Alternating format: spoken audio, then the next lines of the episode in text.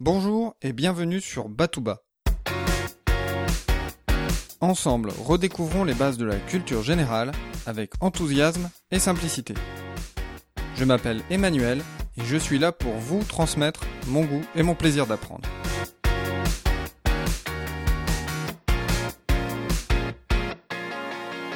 Abbaye de Glastonbury, 1191. Les moines font une découverte étonnante. Sous une dalle en pierre se trouve une croix.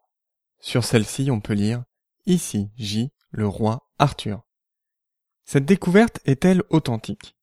L'abbaye a brûlé en 1184 et les moines avaient besoin de fonds pour la reconstruire.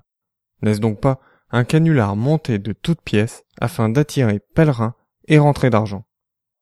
Une chose est sûre, c'est bien au XIIe siècle après Jésus-Christ que la légende du roi Arthur prend de l'ampleur. Vers 1135, Geoffrey de Monmouth écrit l'Historia Regum Britanniae, l'histoire des rois de Bretagne. C'est dans cet ouvrage qu'est évoqué en premier un roi celte du nom d'Arthur.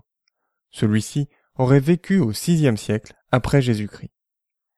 Cette œuvre inspire quelques années plus tard le poète Weiss pour son roman de Brut. Avec Weiss, le roi Arthur passe de l'histoire à la littérature.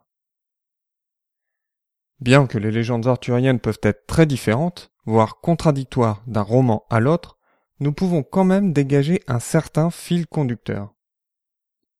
L'histoire du roi Arthur commence par une tromperie. Uther Pendragon, le roi de l'ogre, est fou amoureux d'Ygraine, la femme du duc de Tintagel.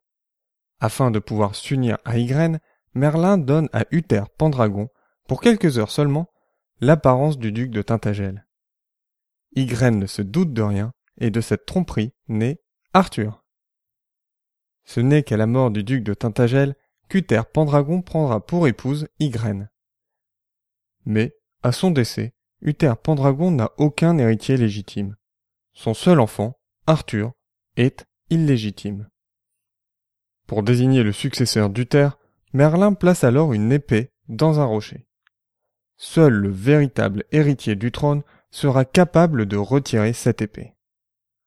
Le nom de cette épée est Excalibur, et celui qui va réussir le défi est bien entendu Arthur. L'une des premières quêtes du roi Arthur est de venir en aide à Léodagan, roi de Carmélide. Arthur va profiter de cette aventure pour demander la main de la fille de Léodagan, Guenièvre. Celui-ci va accepter et offrir en dot la table ronde, table qui appartenait initialement au père d'Arthur, Uther Pendragon. Une des spécificités de ces légendes est que l'aventure ne se concentre pas uniquement autour du roi Arthur. Dans beaucoup d'œuvres, l'histoire commence et se termine autour de la table ronde, et c'est l'aventure du chevalier qui est narrée. Chaque aventure est l'occasion de prouver au roi Arthur que le chevalier mérite sa place.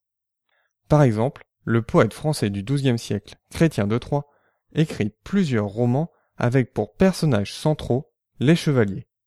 En voici quelques exemples.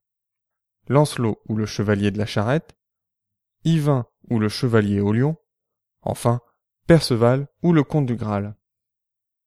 Difficile de parler du roi Arthur sans parler de la quête du Graal. Dans certains romans, le fameux Graal serait le calice utilisé par Jésus lors de son dernier repas. Ce n'est d'ailleurs pas la seule allusion à la religion chrétienne. La table ronde symboliserait aussi la table autour de laquelle les apôtres se sont retrouvés pour la scène. La religion chrétienne ainsi que le contexte médiéval ont donc profondément modelé les légendes arthuriennes. Mais cette influence est réciproque.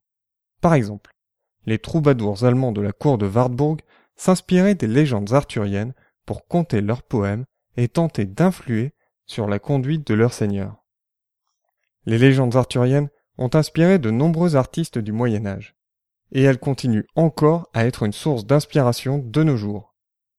Ces dernières années, les légendes du roi Arthur ont par exemple été mises en avant sur le petit écran par Alexandre Astier dans la série humoristique Camelot. Si vous voulez en savoir plus sur le roi Arthur, je vous recommande le reportage d'Arte Arthur, l'invention d'un roi. Vous pouvez aussi consulter l'exposition virtuelle de la BNF qui lui est consacrée. Je vous dis à dimanche prochain pour un nouvel épisode. D'ici là, restez enthousiastes, prenez soin de vous et de ceux qui vous entourent.